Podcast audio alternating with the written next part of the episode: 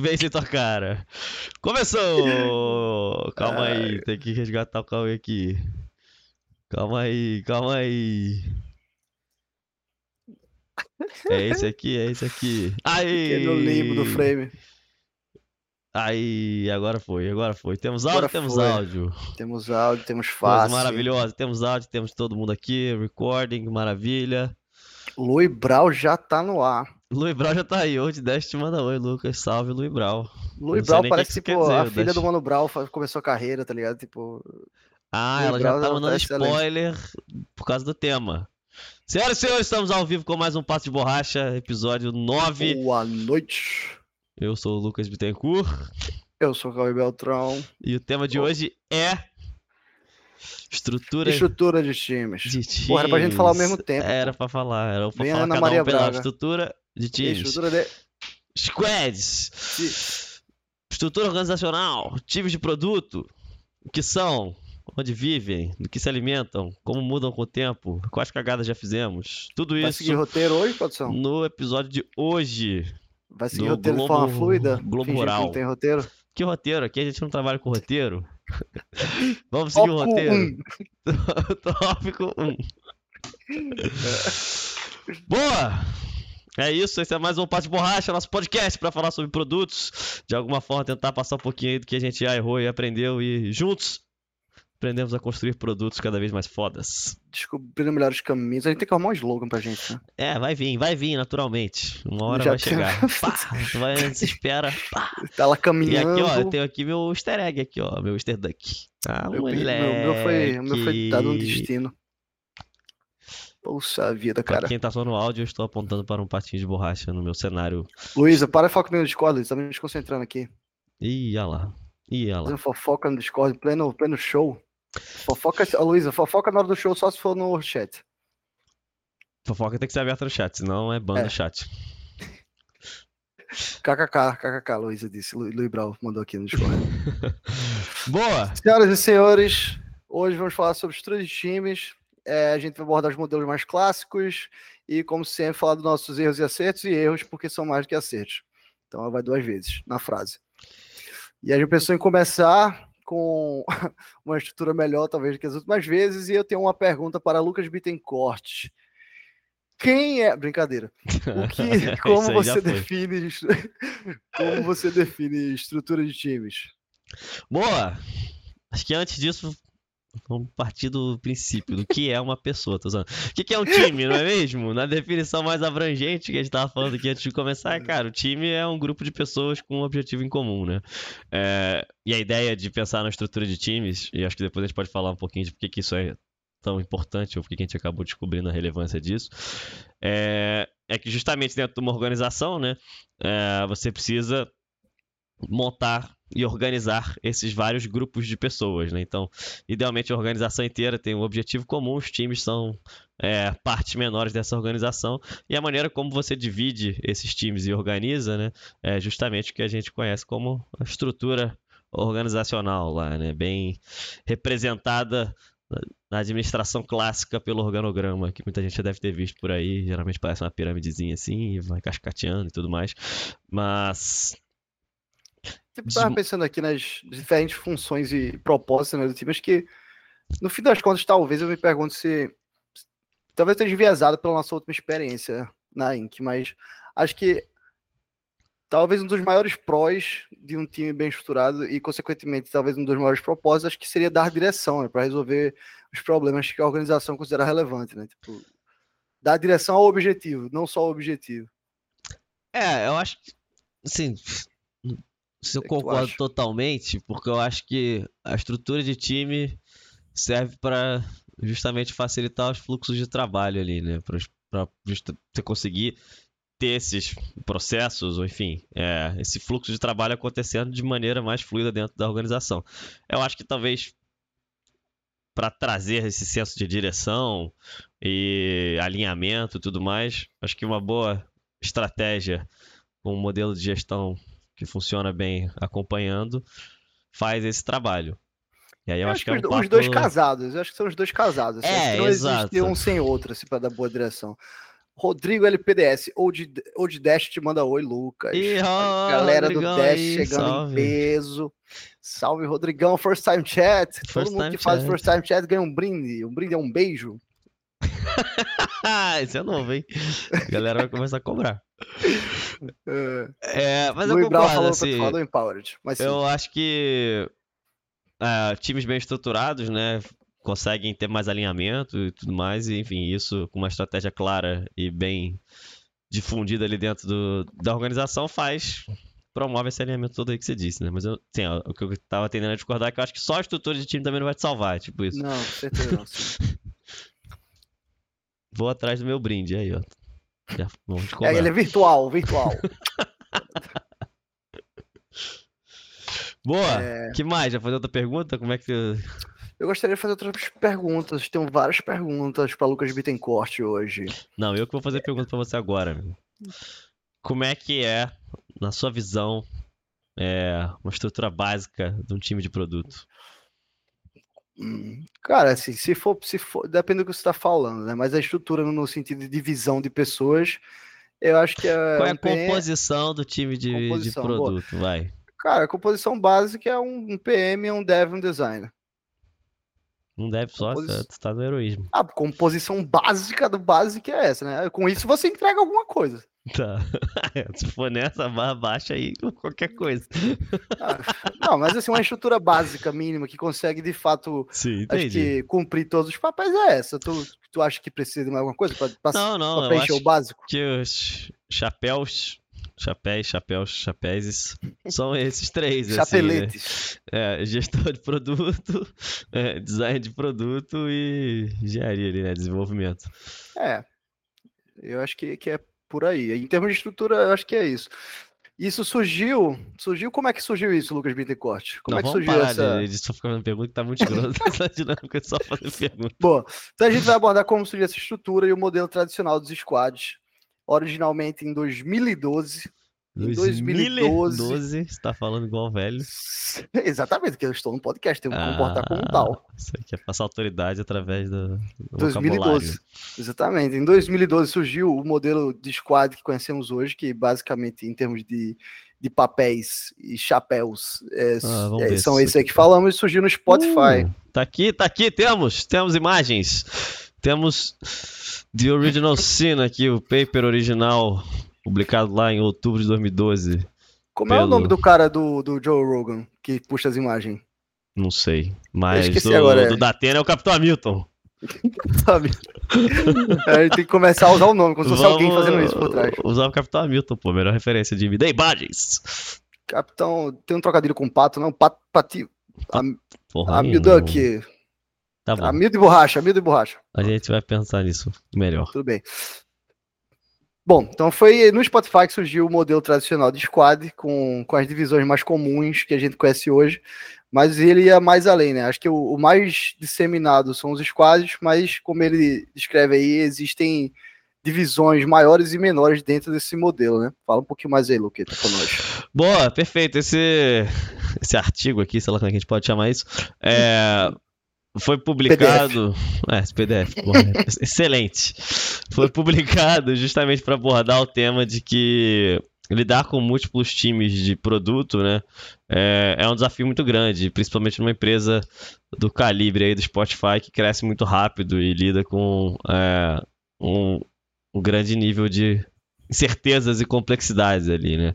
É, então, assim, esse, esse artigo aqui descreve muito o que é, é, conhecimento base aí de metodologias ágeis, enfim, como várias empresas de tecnologia se comportam hoje na indústria, né? E esse desenho aqui é super famoso, ilustrando como várias squads, né, nesse formato que o Cauê é, citou, de ter pessoa de gestão de produto, de design, de engenharia atuando juntos ali, como múltiplas squads se organizam, né? Então ele traz esse conceito de tribo aqui, que é nada mais é do que o conjunto de múltiplas squads, é, e esse conceito dos chapters e das guildas, né?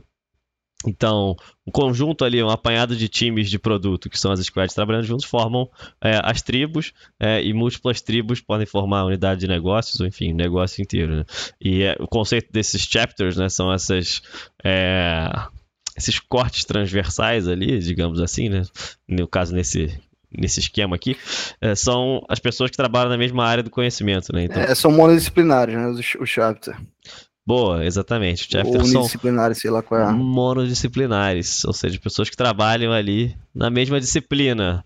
Como, por exemplo, todos os, sei lá, né, UX designers de uma tribo aqui vão fazer parte do chapter de UX. É, todos os gestores de produto é, de uma determinada tribo vão fazer parte do chapter de gestão de produto é, e assim por diante. Né? E a ideia desses chapters é meio que, primeiro, balizar o nível de conhecimento ali entre as múltiplas squads, né? garantir algum certo nível de é, padronização de processos, ferramentas, é, stack, enfim, do que for que fizer sentido para aquela chapter e também é, para promover ali desenvolvimento de conhecimento dentro daquela disciplina, dentro é, da organização como um todo.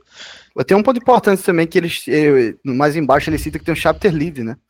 É, exatamente. Tem o papel de pessoas que podem liderar esses chapters, né? Dá uma descrição boa, assim, que o, o, o, o gestor de produto, o gerente de produto, ele dá a direção, né, meio que do que fazer, acho que é mais embaixo, não sei onde, onde exatamente ele diz.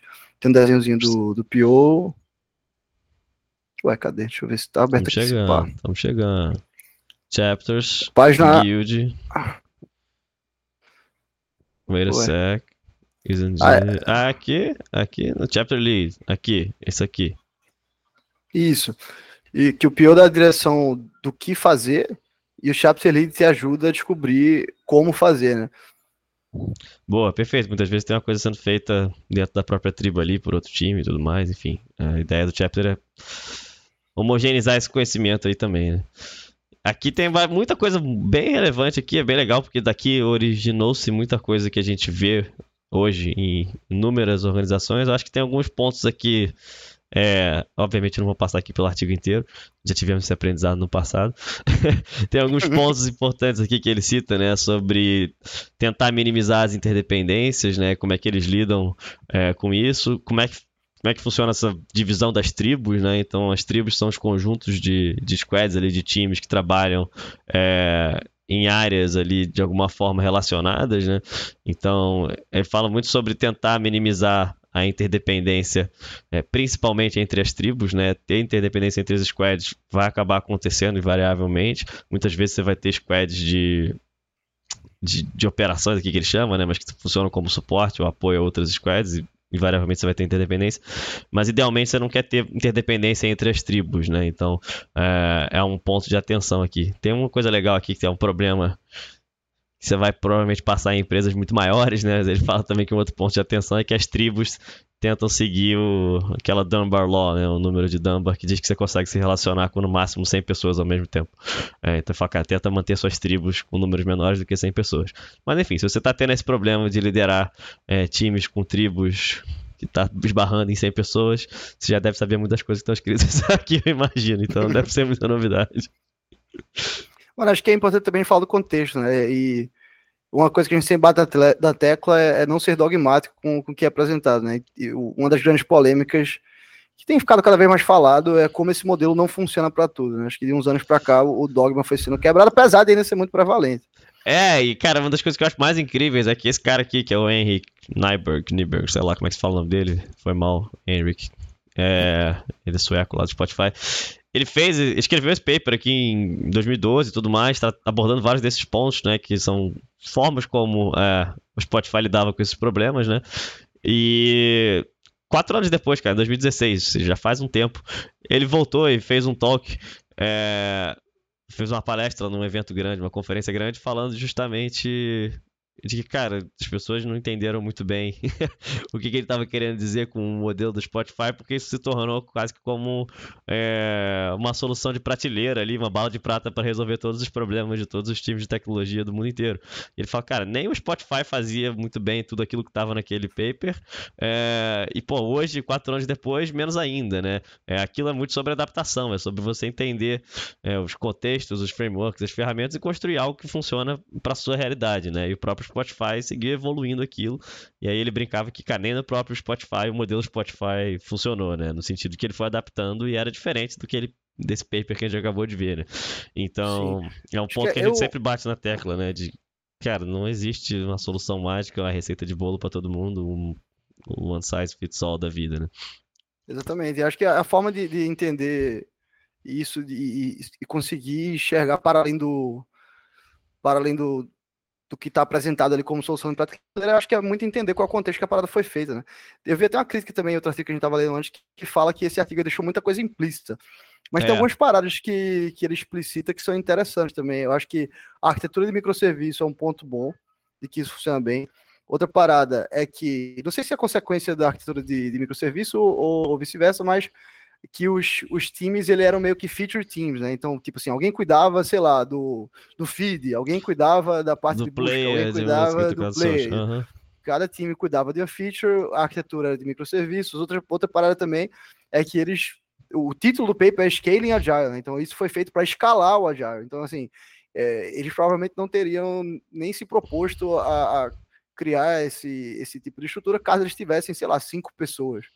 É como foi o nosso caso quando tínhamos eu e você e a gente foi assistir uma palestra de, de squad e os caras e depois a gente ficou, mano, isso faz, faz o menor sentido pra é, gente. Exatamente, exatamente. Eu acho que, é, cara, esse ponto é bem relevante mesmo, assim, né? Porque, cara, o Spotify já era uma organização gigante com uma cacetada de engenheiro, enfim, já tinha problemas, é, já sofria dessas dores, né? Por isso ele partiu para resolver e não o contrário, né? É, e, e, justamente, tipo, é, Pô, isso aqui funciona muito bem nesse caso que você comentou, cara. Quando você tem uma arquitetura de microserviço, é, quando você tem múltiplos times de features já distribuídos e tudo mais, é um jeito que funciona lindamente bem. Não à toa, é, a galera foi atrás e, enfim, chegou nisso e, e resolveu divulgar. Mas é, esse é o tipo de problema que é contextual, né? Tipo, para esse negócio naquele momento do tempo, naquele estágio e tudo mais. Então, Sim. não vai funcionar para todo mundo. É, eu acho que por isso até que a gente gosta sempre de tentar entender na fonte ali, né? Enfim, aonde que, que surgiu. Então, cara, tem um milhão de desdobramentos dessa, é, desse artigo aqui por aí, tem um milhão de cursos e opiniões, enfim, é, sobre isso por aí. Mas acho que o interessante é justamente ter a frieza de. Não é a frieza, né? Mas enfim, ter o cuidado de ir lá e ver, cara, beleza, por que, que esse cara falou o que ele falou, o que estava acontecendo, o que, que ele estava pensando, o que, que ele estava querendo resolver e qual foi a, o raciocínio ali, ó, a lógica que ele usou para resolver esse problema, né? E não simplesmente copiar a solução. É... Boa! Bom, então esse modelo tradicional foi assim que surgiu. O contexto tem muita coisa implícita, mas acho que esses três pontos são, são os bem principais, né? É, existe a parte da multidisciplinaridade, existe a parte do PO da direção, dos chapters darem o como e se ajudarem. É, são alguns princípios da estrutura e de contexto, arquitetura microserviço, é, escalar o agile, e a outra parada que eu falei foi a time de feature também. E Perfeito. assim, e existem diversas variações desse, desse modelo. Inclusive, acho que a gente usou diversas variações dele ao longo da, da trajetória, se atendo aos bons princípios que eram mais universais do que, por exemplo, o fato dos times serem feature teams, ou, ou existir a guilda, que a gente nunca usou, ou tribos, que a gente também nunca usou. É, a gente pode passar pelos pros e cons de algumas outras variações. Boa, trazer o artigo Capitão, aqui do. Capitão Hamilton. Capitão Hamilton trazendo com imagens. Trazendo aqui um artigo do Joca Torres. Shoutout do Joca Torres aí. Boa, Joca... shoutout para Paulinho também, que me mandou esse artigo aí. Boa, shoutout Paulinho Miranda, a lenda. E Joca, cara, Joca é um líder de produto super conceituado aqui no Brasil. Tem bastante material, escreveu alguns, publicou alguns livros já, tem curso dele e tudo mais. Vale a pena seguir. E escreveu um, esse artigo aqui que é bem. É, bem interessante, assim, bem completo sobre a visão justamente de estrutura de times aqui, né? Só um PS, Joca Torres é interessante também que ele publica sempre um artigo em português e inglês, tá? Quem não. a quem interessa possa, a informação tá aí. Vacilo, então, que eu trouxe o inglês aqui, mas a gente pode mandar o é. link depois do. Do aqui falamos corporate, então tem que ser tudo em inglês. Aqui a gente é Firelimer, né, meu? Temos que valorizar produção... aqui, né, meu? É, bom, mas esse artigo é excelente, ele pesa muito os prós e contras do modelo tradicional e algumas variações também. E acho que ele fala muito sobre princípios também. De... É, inclusive ele explica bastante dessas coisas que a gente passou por alto aqui sobre o que é uma squad, como é que é a formação básica aqui, ó, tipo é, PM, engenheiros, designer, é, pessoas de dados, esse tipo de coisa. Ele passa bastante é, passa bastante tempo falando aqui sobre essa Pô, parte aqui, da estrutura. Então, e... volta lá no. Isso ah. aí, no Product Feature é legal. Então, aqui tem esse quadrinho, ó. Pá, que é do artigo também. Valeu, Capitão Hamilton. Pros and cons, o capitalismo tá preparadíssimo, irmão. Respeito. e aí, o que o, o Joca avança ali no artigo para explicar é que existem basicamente quatro é, tipos, né, de... Provavelmente existem mais, né? Ele cita quatro. É, então, o que foi que eu disse, mas tudo bem, obrigado. é, quatro tipos, né, de divisão ali, de, de, de, times. Acho que ele cita até de tribos, né, mas enfim, de times de produtos também. Esse aqui é entrar nos pros and cons. Tá pequeno aí, tem que comentar. Um então, a, a, coluna da. A primeira coluna, né? De, é, é, o tipo de foco do. O tipo de foco do time, né? Ser um produto no usuário, na jornada ou em algum objetivo específico. Explica aí cada um, então. Boa, vamos lá. Então, a primeira parte com, é um time com foco em produto, que os pros é a parte do produto. Blá, blá, blá, a, ah, mas isso pra mim é o Não, produto para ele. O que, que é o time dividido por produto, pô? Então, vamos lá. O time de produto, acho que na palavra dele, eu chamo isso de feature, mas tudo bem. O time de produto, isso, acho que nas é. palavras dele, é um time voltado para feature, né? Como a gente estava falando do, do Spotify. São times que cuidam de alguma parte do produto específica, como, por exemplo, o feed, ou o player, ou a busca, ou sei lá, a parte dos followers, alguma parte específica do produto. Uma e funcionalidade é, específica, é ali, né, que você pode ser enxergada é. como um produto dentro do seu produto. É, exatamente. Cada, cada, cada feature, nesse caso, é tratado como seu próprio produto e tem algumas outcomes ali esperadas e algumas coisas que, que o time tem como objetivo em relação àquela parte do produto. Né?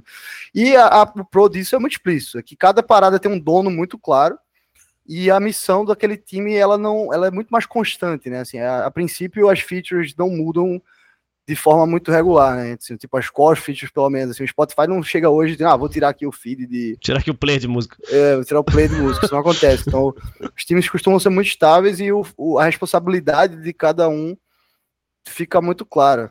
É, se é... você tiver um time composto por vários times de produto, né, ou de feature, cada um sabe com muita clareza qual parte atua, qual é a parte que é, é dono ali de alguma forma.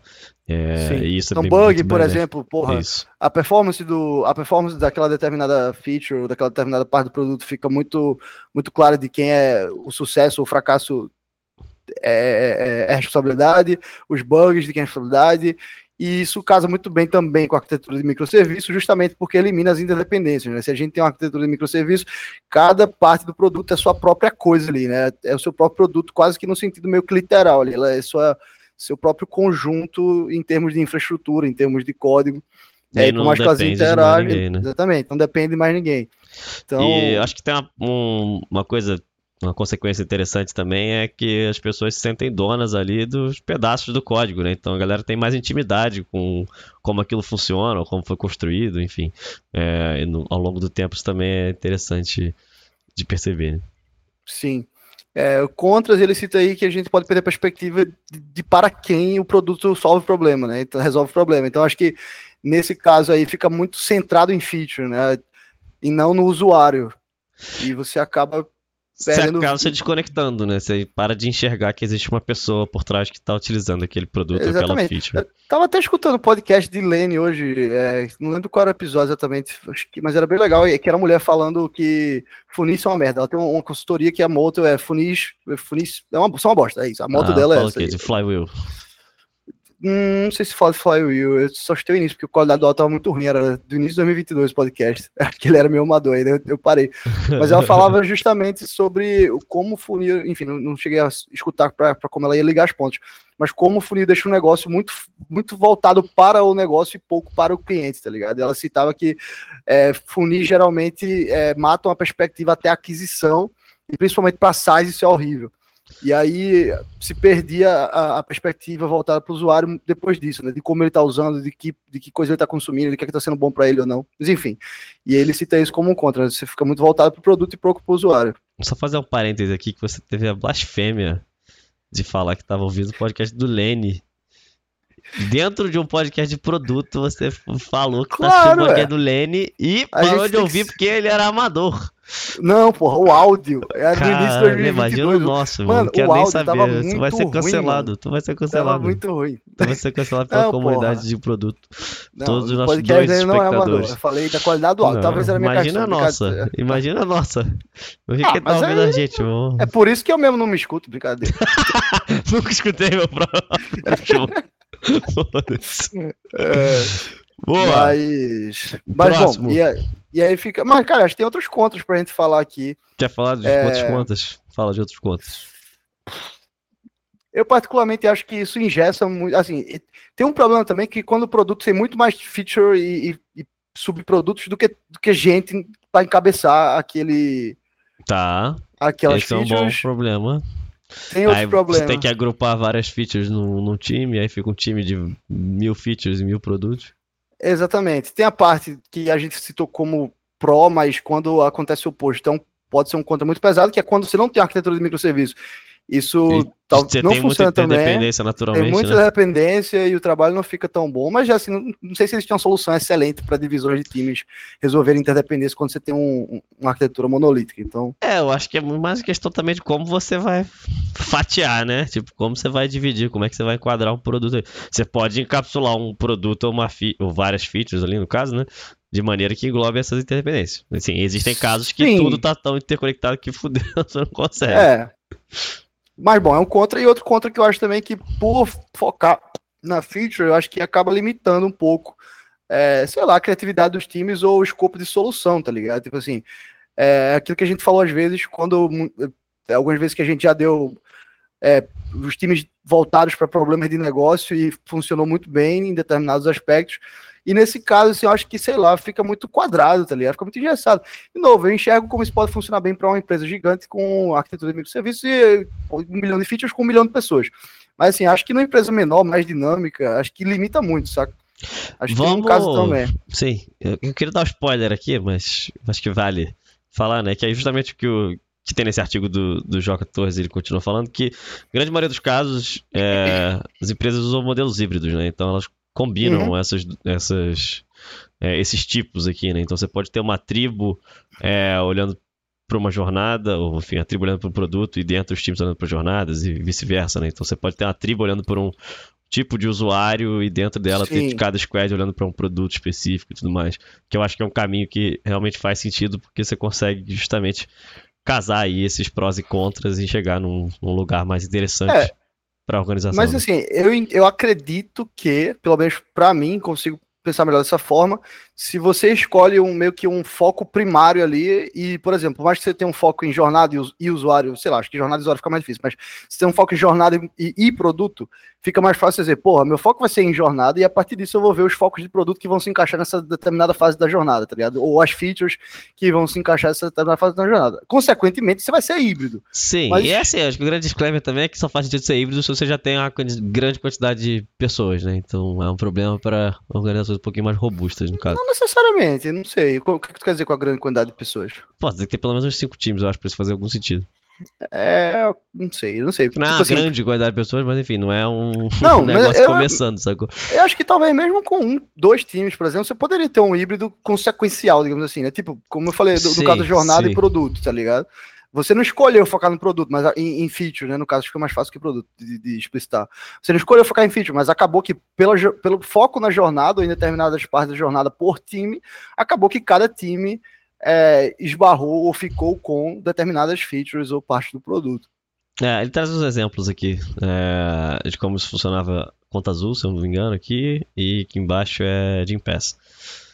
Bem legal. Aqui, por exemplo, dividido por tipo de usuário, né? E depois por é, jornadas. Então aqui são as tribos, é, divididos por. A, a tribo jornadas. seria o quê? O underground? Não, ah, o time é o underground aqui, ó. Ah, é, um time aqui, esse Spartan, Underground, Hubble e Área 42 Babilônia são times. É, essas junções aqui são é, as tribos. Então aqui é uma Hum, tribo entendi. de Small Business Owners, uma tribo de Accountants, que acho que é uma, não sei se tem uma tribo, não tem nome. E aí, o que que esse time toma conta aqui, né? São. Acho que são jornadas nesse caso. É isso que eu ia perguntar. Isso eu acho que. Eu acho que, acho que são jornadas. É isso. É...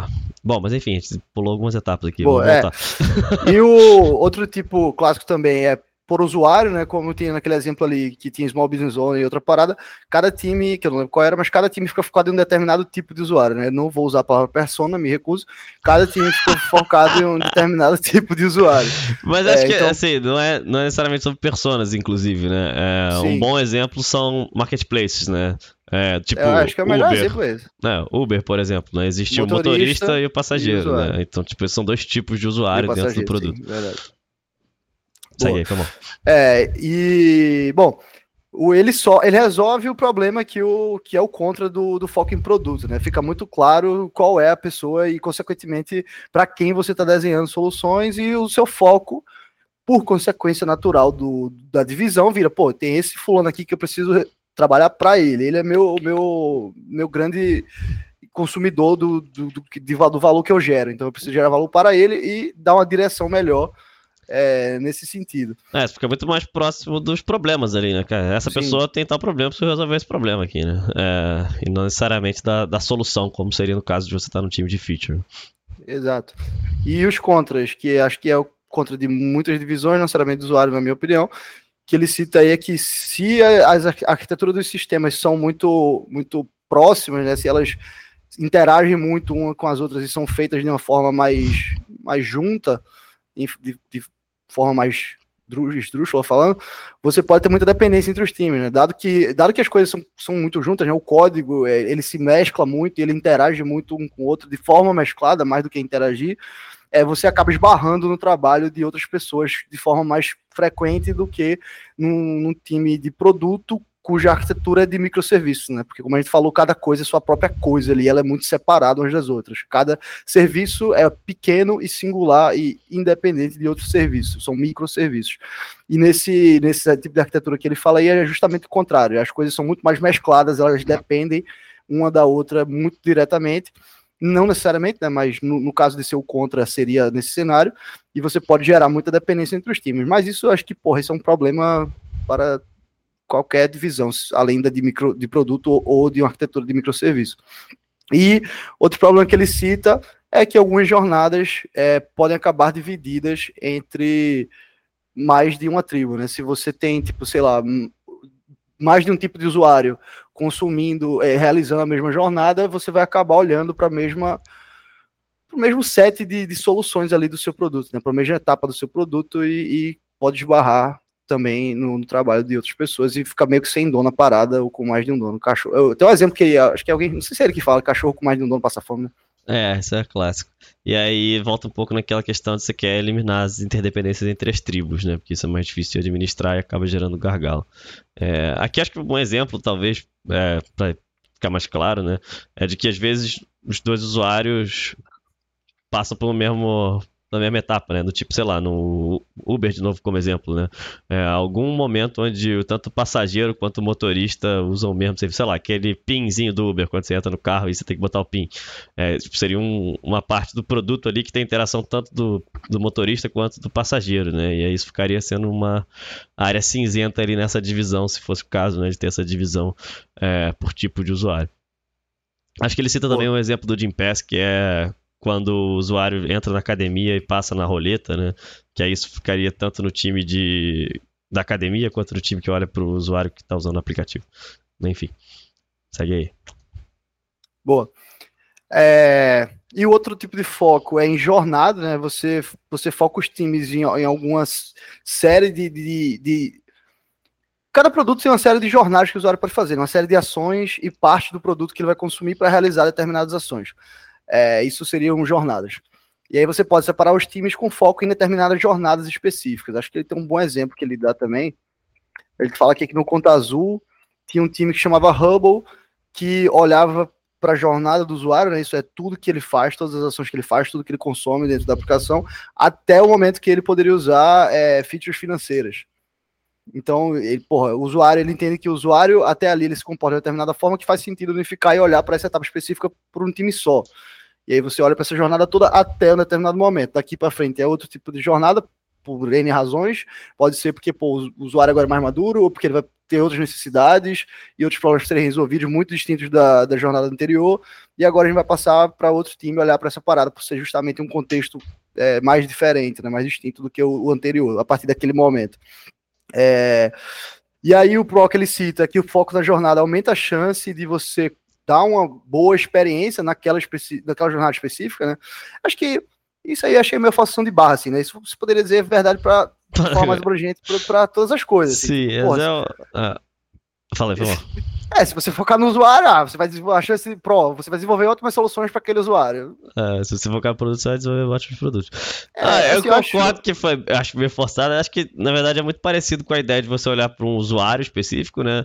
Só que com uma ótica um pouco diferente. Porque, de alguma forma, você está olhando para a jornada daquele usuário, obviamente. Então, você está muito mais próximo, de novo, né, dos problemas Sim. relacionados àquela jornada específica. Então, eu acho que ela acaba sendo um, talvez um, um um ponto ali entre é, o produto e o usuário, né? No sentido que você está olhando para a forma como o usuário está interagindo, está usando o produto para resolver os problemas eu dele. Eu acredito né? que isso é o grande pró, porque é. olha mais para comportamento, tá ligado? Exato. Você está ancorando é... tipo no problema daquele usuário, enfim, no gargalo, no job to be done, sei lá como é que. Exatamente. Eu acho, eu acho até que é quase que uma maneira mais direcionada do tipo de foco em usuário, saca? Tipo... É, porque eu acho que assim, o tipo de foco, o, o foco em tipo de usuário, ele vai ser muito útil em casos como por exemplo o marketplace, marketplace que a gente estava é. citando, né? Mas é, em produtos que o tipo de usuário é, você não tem grandes variações assim, de tipo de usuário né, que se comporta de maneira muito diferente. É, talvez para você conseguir esse PRO de estar muito mais próximo do problema, faça sentido você justamente olhar sobre a ótica da jornada desse usuário né, dentro do seu produto e entender como essa jornada vai se adaptando dependendo de enfim, N fatores. Né? Pode ser o momento Exatamente. que ele está ali. É, inclusive o tipo do usuário. É, pode ser também. É, eu acho que talvez seja mais um caminho híbrido da vida, mas. Exatamente.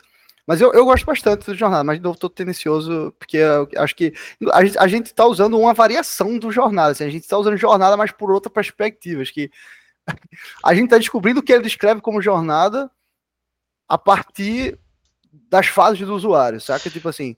Vamos, é... vamos fazer o seguinte. Depois, depois, depois, Exato, vamos fechar Boa, aqui tá e depois tu conta. Se quer contar Justo. de é esse daí. É, e o contra disso que ele cita é que normalmente um squad é suficiente para tomar conta de uma jornada e talvez você acabe com muitas, muitos squads numa mesma tribo. Pô, é, o Google Translate falou aí tá nada, tá em dia aí. Também tu só leu a parada. É, não, eu tava, lendo, tava lendo justamente pra, pra lembrar o que o ele tava que, falando. É, é, acho, o é função de barra isso aí. Falou, falou, não falou nada. É, e daí? Daí que você tem muitos squads de várias tribos. Qual é o problema Então depois tu disso? escreve o livro aí igual dele, faz o um artigo irado e a gente comenta o teu artigo. Teu, teu... Tô zoando. Ah, é, assim, que, é porque o ponto aqui é que porque ele tá falando aqui justamente sobre divisão de tribos, né? Então você dividiria os tribos é, nesse form... nas tribos nesse formato. E você tem a chance de ter muitas tribos de uma squad só, né? E isso não seria muito proveitoso. Eu não, concordo contigo que, tipo, isso aqui não é então, é um. Mas eu contra, acho que ele claro... falou mais sobre o que de fato isso é problemático pelas outras razões. Então acho que, pô, você pode acabar com muitos donos da mesma coisa. Você vai ter muito mais time trabalhando em coisas que têm interdependência. Exato. E esses, esses são os problemas de fato. Acho que ele não quis repetir. Isso aqui é a consequência, e... tipo, direta, assim, né? Não. É, isso é um fato apenas. Exato. Não necessariamente é um side effect. Exato. Boa. É. Bom, e por último é, é, o foco em objetivo, né? Você tem um objetivo específico, uma missão específica e os times são divididos por, por algum objetivo específico. Tem bons exemplos aí? Preparado, capitão? Capitão Hamilton? É... Capitão Hamilton? vamos ver, vamos ver se quer que a gente tenha aqui no artigo um exemplo direto disso. Eu dei um Ctrl F aqui, ele não cita by objective. Aqui ele entra já no ratio de. É, ele tá falando de KPIs especificamente aqui, né? É, acho que é por aí, objetivo de negócio, né? O entendimento da coisa. Aqui, tipo, conversão, retenção. Exatamente. É. Ativação, Bom, conversão, mas seria objetivo de negócio, né? É, pois bem, objetivo de negócio e, e, de forma mais clara ele cita alguns exemplos de métricas, né? Então, conversão, retenção, ou o que seja. É, é, no fim das contas é ter o time é, olhando para algum, alguma métrica chave do, do negócio, né? enfim, algum objetivo Sim. contextual ali, né? Então, por exemplo, é, pô, ativação faz sentido, eu quero botar um time olhando para ativação. Não importa qual parte da jornada do usuário faz parte, que tipo de usuário, qual, quais features estão interagindo aqui, né? Tudo que for de ativação, por exemplo, esse time vai, vai resolver. Que foi Cara, o que a gente já fez também no passado. Exatamente. É, eu acho que tem prós e contras que a gente pode falar sobre aí também. É, os contras que ele cita, mais uma vez, a interdependência, né? acho que, pô, interdependência é um side effect de como eu disse, assim, acho que de quase toda a estrutura de time vai, vai esbarrar nesse, nesse problema. É, e sei a lá, não acho ser que, é- você seja feature time de microserviços. a não ser que você seja time de microserviço. Acho que até em- quase. em- Porra, é, é apenas um fato da vida, velho. Tem que lidar com essa merda e é muito mais fácil você lidar com isso do ponto de vista técnico, eu acho, talvez, do que. Senão você só tem de- uma pessoa trabalhando em tudo. Então, o único jeito É, mas aí, não tem problema nenhum, exatamente. Nesse caso aí, você joga tudo fora. Quando você começa vai- a botar mais gente no time, você tem que lidar com isso. Modo cavalo louco, como é a versão em português do Go Horse. Bom, enfim. E aí ele cita de novo interdependência, né? Acho que Extreme, Extreme Go. Horse. Isso aqui é mais É, se, se você é só uma pessoa, se a sua empresa é feita de uma, ou duas ou três pessoas, você Essa usa é esse método aí. Bom, esqueça tudo. Esqueça Aí, tudo. é, esqueça tudo. Procura o Go Ross e, e vai lá. Brincadeira, tá? Mas assim, em parte é, parte é verdade. É quase inevitável. mais ou menos, exatamente. É, brincadeira, mais ou menos. É, Mas, bom, eu acho que o, o pró disso é que você fica com, com dono de um ponteiro muito claro, assim, né? Te dá uma clareza de, pô, eu preciso dar um jeito de fazer esse ponteiro mexer. Pô, se é, se é retenção, se é. Eu preciso dar um jeito de fazer isso mexer e te dar uma capacidade de atuação grande. Mas isso, ao mesmo tempo que é bom, é ruim. Acho que fica um trabalho, por vezes, via de regra, muito abrangente, né? O escopo fica muito grande. Assim, se os ponteiros são muito, muito, muito macro, né? Muito high level, tipo, sei lá, retenção, acho que eles não te dão muita direção é, e fica muito abrangente. O lado bom é que você tem muito espaço para caminhar ali, né, entre as possíveis soluções e áreas de atuação, porém não te dá muita direção. Então, é o mesmo quase que dizer, te vira, assim. Eu não acho que. Eu acho que é, Cara, sofre mais com com do que. Assim, se- de novo, se o ponteiro for muito macro. Eu acho que eu acho que é bom ter essa clareza de, de objetivo pro time é, em times que tem muita autonomia. Eu acho que um problema grande assim é, que acontece, acho que um inevitável que a gente viu bastante no passado é isso de ter múltiplos squads olhando para objetivos diferentes, mas interseções ali entre, exato, em pedaços do produto, por exemplo, que está interagindo. Isso pode causar pô, experiências bizarras aqui que ele cita, né? É, experiências estranhas para o usuário, mas também pode causar, cara, retrabalho mesmo, ineficiência, né? O que é o pior É. cenário. E eu acho Mas, que de novo, eu acho que isso é um side effect de quase todas as estruturas. né? é, eu Às acho que, na verdade, assim, o maior desafio, ao meu ver, aqui, de trabalhar com esses objetivos muito high level, aí, como você falou, enfim, no nível de abstração muito, muito É, grande, ponteiros muito macro, né? Ponteiros muito finais, assim, É. retenção, faturamento, é coisas que desse tipo. muitas vezes você vai depender é, de times que não são nem times de produto, né? Às vezes você vai depender do time comercial, Boa, isso, isso Você é vai pau mesmo. depender do time de growth, de marketing e tudo mais para conseguir efetivamente mexer esses ponteiros, né? E às vezes você acaba é, tentando trazer esse direcionamento de uma maneira clara, o que eu acho que é o superpoder aqui de trabalhar dessa forma, né? Tipo, o time tem autonomia para mexer esse ponteiro e não importa muito o que ele vai fazer, o time descobre o que fazer, né? É, mas às vezes você acaba até chegando numa situação que você tá desmotivando ali o time, enfim, tá é, podando a capacidade desse time atuar, né? Porque o ponteiro, efetivamente, ele não consegue mexer sozinho, né? É, e às vezes os interesses não estão alinhados bem o suficiente para o outro time, que não é nem o time de produto, é, pode ter outras prioridades, enfim. E aí você vai acabar, sei lá, se você está usando sistema de metas aí, de OKR, E- qualquer coisa, fazendo o time consecutivamente não entregar, né? O que se espera dele, que é terrível. E até no cenário otimista isso é ruim, né? tipo, num cenário onde os ponteiros são mexidos e às vezes ninguém sabe quem mexeu o ponteiro. Tem isso também. A coisa tá só acontecendo. É, tipo, Mas isso aí é e- problema bom, vai. Problema bom, mas, mas a galera se desmotiva também. Já, Que continua, isso. que continua sendo um problema, mas, pô, é Exatamente, melhor mas é um é melhor do que, o- tipo, ponteiro andou pra trás, é, foi culpa tua então, não fui eu não. É. Mas em outra parada também, eu ia falar uma coisa, qual foi isso? Ah, eu acho que também esbarrando na parada que a grande maioria dos casos é, é um grande híbrido, né? Acho que todos os times aí, eles podem ter objetivos, né? Dado que, dado que o objetivo em questão são ponteiros, é, eu acho que todos os times podem ter ponteiros, né? Assim, idealmente, na minha concepção, todos os times devem ter ponteiros que são definidos como os ponteiros que medem um sucesso de para onde quer que aqueles times estejam olhando e de que forma seja lá que aqueles times estão olhando para lá. Sim, mas aí a gente volta pro que eu falei no comecinho do papo, que é, é, só a estrutura não vai salvar sua vida, né? Então, isso, Sim. isso que você tá falando, eu acho que é muito mais em linha com, cara, usar um modelo de gestão que, porra, as pessoas tenham clareza de quais são os objetivos de cada time, independente de como você tá estruturando esse time, sacou? É, porque aqui a gente tá falando especificamente de dividir o time de acordo com objetivos. Mas isso, você pode dividir o time de acordo com o objetivo e ainda assim não trazer clareza de qual é sim, o sim, número sim. específico que você quer atingir, sacou? É, então, assim, eu acho que independente de se seu time está dividido por objetivo ou não, você deve buscar trazer assim clareza e enfim eu acho que o modelo de gestão pode te ajudar muito a trazer essa clareza para todos os times da tua organização né não só os times de produto mas idealmente para todos os times é... Mas acho que a clareza nem sempre é fácil de ter também, né? Acho que o, não zero parte do parte do desafio é justamente esse, né? E, assim, a parte do, do desafio de estruturar times, talvez esse seja o maior, né? A clareza de tipo, quais são os prós e contras e qual contexto cada um desses prós e contras atua em favor ou contra. é eu acho que foi mal achei que tinha terminado Não, só, só para concluir, é, tipo, no fim das contas é sobre que perguntas, não, não só sobre o que você quer que o time entregue, né, e como ele se direcione, mas acho que o foco também te ajuda a responder perguntas para te trazer clareza, saca? Então, por exemplo, de repente você não tem tanta clareza é, da jornada ou de certas features, no caso de, de time de, de, produto, como, aquela, como aquela feature é usada, ou quais são os, os, as partes mais relevantes daquela feature, quais são, sei lá, o que aquela que aquela, como é que ela se encaixa no produto de modo geral. Enfim, N perguntas sobre a feature, sobre a jornada do usuário, que podem ser respondidas uma vez que você dá foco aquele, que você dá a estrutura de time com aquele foco. Né? Sim, é... e acho é... que assim, sobre esse lance disso, eu acabei de perceber que eu caguei o chat aqui quando eu mudo de, de cena no OBS, oh, ele limpa o chat. O chat você tá ficando não, vazio. Capitão Hamilton. o Capitão Hamilton. Porra, foi culpa do Capitão Hamilton, então.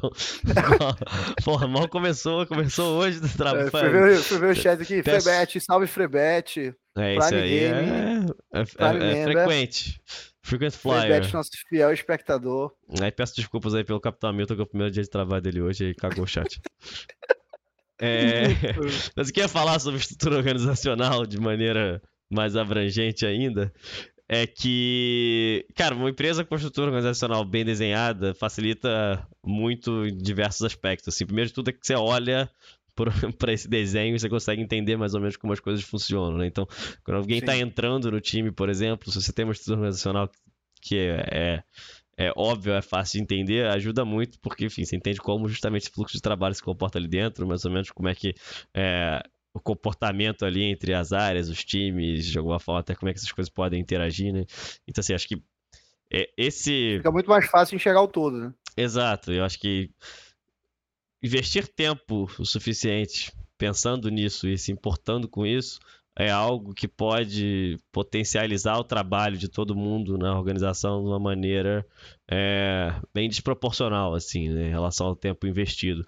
E não é Sim. trivial, então assim, acho que tem muitas perguntas a serem feitas, perguntas difíceis, é, que a gente foi falhando várias vezes ao longo do tempo e, e, refazendo elas, entendendo como é que isso funcionava na prática. Né? Eu acho que o maior desafio de tudo aqui é quando você, pelo menos falando pela minha experiência própria, né, na cadeira de, de produto ali, é quando você sai do, da função ali ou do papel, enfim, de uma área mais tática, né? Tá mais próxima do dia a dia da operação e vai para uma, uma área mais é, estratégica de alguma forma, no sentido de ter que desenhar o time, né? Então, assim, quando você tá. O que, eu tô querendo dizer com isso, né? Quando você tá trabalhando no produto ali, quando, porra, você é PM um produto específico, você tá lançando um negócio seu, tem três pessoas no time e tudo mais, é muito rápido tudo, é muito fácil de você se comunicar e a comunicação tá fluindo ali muito bem, tem muito pouco ruído, é, e principalmente você consegue fazer mudanças com muita facilidade, você vê o impacto dessas mudanças no negócio, na experiência do usuário, no feedback do usuário, você tá perto de tudo. É, quando você começa a estar numa cadeira mais de cara, agora tem que estruturar o time, são outras pessoas que vão estar nessa posição é, de construir o que o usuário vai estar interagindo e estar ali no dia a dia e estar próximo do usuário final e dos problemas e tudo mais o ciclo do, de feedback começa a ficar muito maior, né? Então, cara, você faz uma mudança na estrutura do time, você vai ver o resultado daquilo, se deu certo ou se deu errado, sei lá, dali a dois meses. Enquanto que, pô, se é, tu tá... Se tiver sorte. Exato, com sorte para ter clareza suficiente de enxergar, né? Mas é, não vai ser tão rápido quanto o produto você fez o deploy hoje, porra, hoje mesmo você consegue ver se tá dando certo, tá dando Sim, errado, é... o comportamento e tudo mais. Só pra, só pra ver se eu entendi, tu tá dizendo que as mudanças organizacionais e estruturais têm um ter um ciclo de feedback mais longo do que de fato o trabalho mais tático, né? mais de, de operação. É, versus você tá lá numa, numa squad, rodando sprint, subindo feature e tudo mais, você consegue ver essas mudanças muito rápido, assim, no tempo de sim. dias, às vezes, ou horas, sim, né? Enquanto sim. que, tipo, o trabalho de pensar na estrutura de time, botar isso em prática e ver o desdobramento, a não ser que Sim, eu, eu, nunca vi, né? Mas pode ser que você faça uma cagada tão grande que no dia seguinte tenha dado merda. Ou, enfim, você faça uma solução tão, tão foda que no dia seguinte você resolveu todos os problemas. Mas é, geralmente, é geralmente demora bastante tempo, assim, para as coisas se assentarem, para a relação entre as pessoas também começar a funcionar e tudo mais. E aí você vê depois de um. De passar semanas, provavelmente você vai ver o Delta ali, né? Enfim, foi só assim, tava mais compartilhando o assim, pensamento. Não, mas é, isso, é, isso é relevante pra caramba, porque, pô, tipo de novo, acho que é algo que talvez nem passe na cabeça das pessoas quando você está simplesmente na operação no dia a dia ali, né? Mas essas mudanças estruturais, de fato, é muito difícil você ter clareza de que se você está de fato fazendo algo certo ou errado, né? justamente por não existir bala de prata, justamente por, por as coisas dependerem muito de contexto e a dificuldade de ter clareza suficiente no contexto para você tomar uma decisão muito assertiva, né? Acho que a, a maior o maior, a maior variável em favor dessa assertividade talvez seja tempo de estrada, né? E experiência. E mesmo assim, o, o contexto dos negócios são extremamente dinâmicos. Então acho que quando, quando você não tá, nunca passou por isso, é difícil saber que, que essas decisões não são tão assertivas e que leva tempo para a gente ter o feedback da parada. Né? E acho que isso é uma coisa que a gente costuma falar muito também para qualquer, qualquer. todo o trabalho de gestão de modo geral, né? Tanto o trabalho de gestão individual, quanto o trabalho de gestão que se ocupa da parte mais de negócio, quanto da parte organizacional é uma, é uma, coisa angustiante por vezes, né? Tipo, você faz mudanças, ou, ou às vezes nem faz mudanças, às vezes você está no, no, trabalho ali, coisa mais dia a dia, você não percebe que de fato tem impacto ou não, até daqui a 3, 4 meses você vê, sei lá, alguém brilhando, ou uma nova estrutura dando resultado, enfim, é uma, é uma parada que realmente é, é, é, difícil. É isso. Temos interação no chat. Frebete! Mandou aqui, ó. Acho que no time de Objective pode ser mais difícil definir o papel e as responsabilidades de cada membro da equipe. Tipo, falta de clareza na definição do que cada um tem que fazer. E se a equipe tiver objetivos diferentes, pode rolar conflitos de prioridade também. Qual é o teu 200 aí? Cara, meu 800 acho que é um pouco do que aquilo que a gente estava é, falando anteriormente, né? De que às vezes você tem é, interesses desalinhados entre times e, e a, existe interdependência ali para atingir um objetivo, né? É, eu acho que isso rola mesmo. É... E é, é, justamente esse ponto, né? As prioridades dos times são diferentes de outras. Então, um time tá querendo Sim. acelerar, o outro tá querendo frear, enfim, um tá indo pro lado, outro tá indo pro outro. É... Você não cria muitas sinergias, né, entre os trabalhos das pessoas. É. E aí, outro ponto que ele fala aqui é, tipo, da falta de clareza da definição do que fazer. E aí, eu acho que talvez a gente tenha até pontos de vista diferentes disso. Eu acho isso é, relativamente positivo, partindo da premissa que você está trabalhando num ambiente onde você quer promover autonomia entre os times, né? Então você não quer dizer, você como gestor no caso, né? Você não quer necessariamente dizer para a pessoa o que fazer, é... você quer dizer para a pessoa basicamente onde ela tem que chegar, enfim, que... Espera aí, mas espera, acho tá. que tem, um, tem, um, tem uma zona cinza aí. É, Frebete, tu tá falando de clareza de papel ou, ou porque, por exemplo, assim, é algo que a gente já passou também, né? Por exemplo, a falta de clareza de design EPM sobre certas atribuições. Então era falta de clareza de papel, ah, que eu acho que necessariamente tem a ver. Necessariamente tem a ver. Mal, com... Posso ter interpretado errado. É. O, o, que eu tava entendendo era falta de clareza sobre o que construir, o que tem, próxima coisa da, da minha lista, próxima coisa do meu backlog, enfim.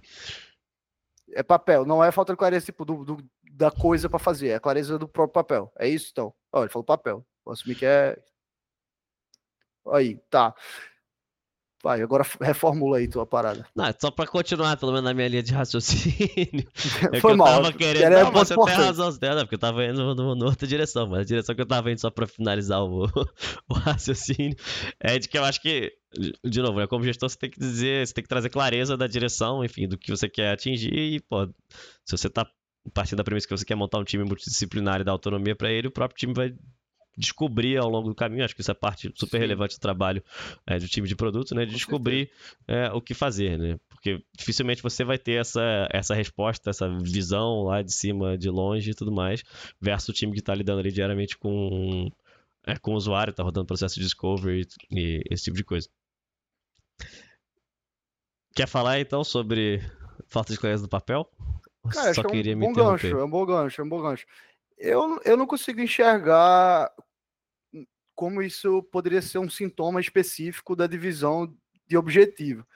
Eu acho que isso pode ser um, pode ser um sintoma que aparece em qualquer divisão, saca?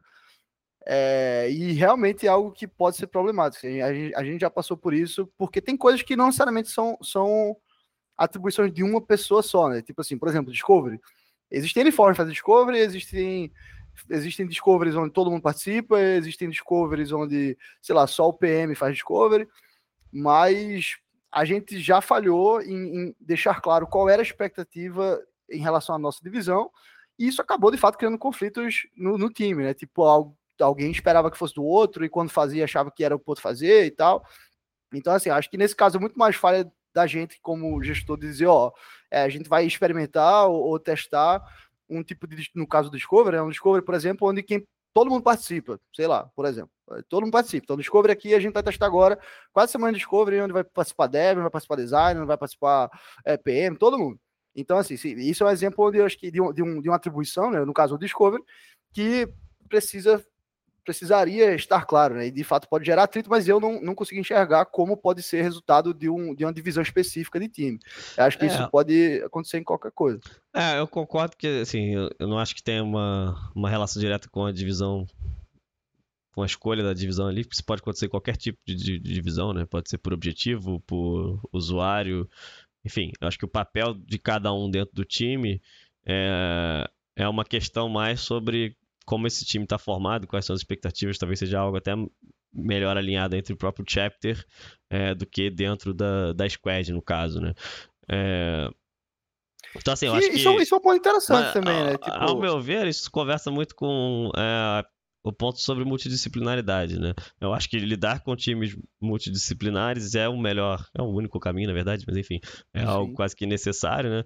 E, e por vezes você vai ter como o Calvin citou, né, algumas é, atribuições não como cargos, né? Então, fazer discovery não é uma coisa de um cargo, né? É uma atribuição que está tá dividida entre várias pessoas do time, né? E, e aí, de novo, posso estar sendo muito romântico na minha visão, mas eu até gosto da ideia dos times serem multidisciplinares e auto-organizáveis de alguma forma, né? Então, talvez até seja nesse ponto que a gente tem errado, a gente tem deixado as coisas muito soltas, é... talvez com times que não tinham tanta experiência, né? A gente partiu da premissa que todo mundo ia saber como operar, às vezes, no passado, por isso que a gente é, Cara, esbarrou em algum desses... Talvez a gente também não tivesse a melhor resposta, saca? Acho que... É, exato, e eu acho que, assim, isso é uma questão que um time pode rodar de uma forma e outro de outra, e tá tudo bem, assim. Por exemplo, você comentou de Discovery, voltando nisso, né? É... Você pode ter um time que está rodando Discovery só com o designer ou só com o PM e outro não. E beleza, não necessariamente está certo ou tá errado, sabe? É uma questão Sim. do time entender como que essa multidisciplinaridade opera dentro do time para atingir o sucesso, né? E aí eu acho que é uma questão de alinhamento interno mesmo, tipo, cara, até onde vai meu papel, até onde vai o papel de outra pessoa, né? Cara, eu acho que pode ser do time, mas pode ser uma expectativa de forma de operar também. Acho que isso é outro ponto também, né? Acho que, não sei se foi exatamente isso que o cara quis dizer naquele outro artigo lá, que ele falava sobre os três níveis de. as três camadas, sei lá, de, de trabalho, que é o tático, estratégico e sei lá o quê. Bom, operacional. enfim. Operacional. É. Eu acho que a estrutura não necessariamente ela te dá o modus operandi dos times, né? Tipo, acho que na verdade ela não te dá o modus operandi do time, né? Tipo, ela te dá, e tudo que a gente falou desse até agora, a gente falou sobre basicamente é, chapéus, né? Tipo, é chapéu ou chapéus essa porra? Ah, tu acha que eu sei, mano? Eu já faço a piada logo. Ô, Capitão Hamilton, bota aí. Bom, é, as atribuições, a gente falou muito mais sobre Google. as atribuições de, de, determinadas pessoas dentro do time, que nesse caso é um time multidisciplinar, né? Que é ideal, é, é essencial que seja assim, e a direção desse time, né? Como ele, como ele vai. É, como ele vai como ele vai olhar para os problemas de negócio para atingir certos resultados, né? se é através da jornada, se é através da, sei lá, de features, se é através de, de outras coisas que a gente falou aí, e não te dá como o time vai operar. E acho que isso, é, isso inclusive, é uma ótima pauta, né? Os modos operantes do time também, assim. Um, por exemplo, no caso que a gente está citando aqui, spoiler, é chapéus. O Hamilton mandou aí no chat. É, e assim, acho que tem forma de fazer isso e que pode coexistir com as diversas, as diversas as diversas estruturas de time. uma parada que, dado que a gente tá falando de Discovery aqui, algo que tava muito na minha cabeça recentemente também, um, um modus operandi muito interessante, por exemplo, é o Continuous Discovery. Essa parada de várias pessoas fazerem Discovery, né, do, do mesmo time, quem, quem bate muito nessa tecla é Teresa Torres, que é a escritora do, do Continuous Discovery.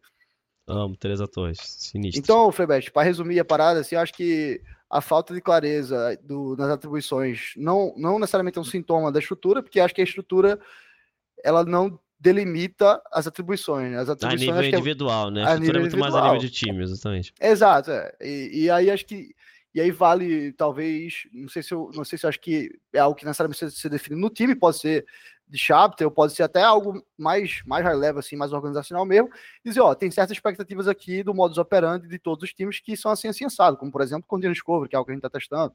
É, e aí, a partir dessas, dessas expectativas, né, de, de, formas de operar, você consegue, então, ter clareza das atribuições e as pessoas, consequentemente, ter clareza das próprias atribuições, né? e que, por, por vezes, vão esbarrar umas nas outras, idealmente de forma sinérgica e não...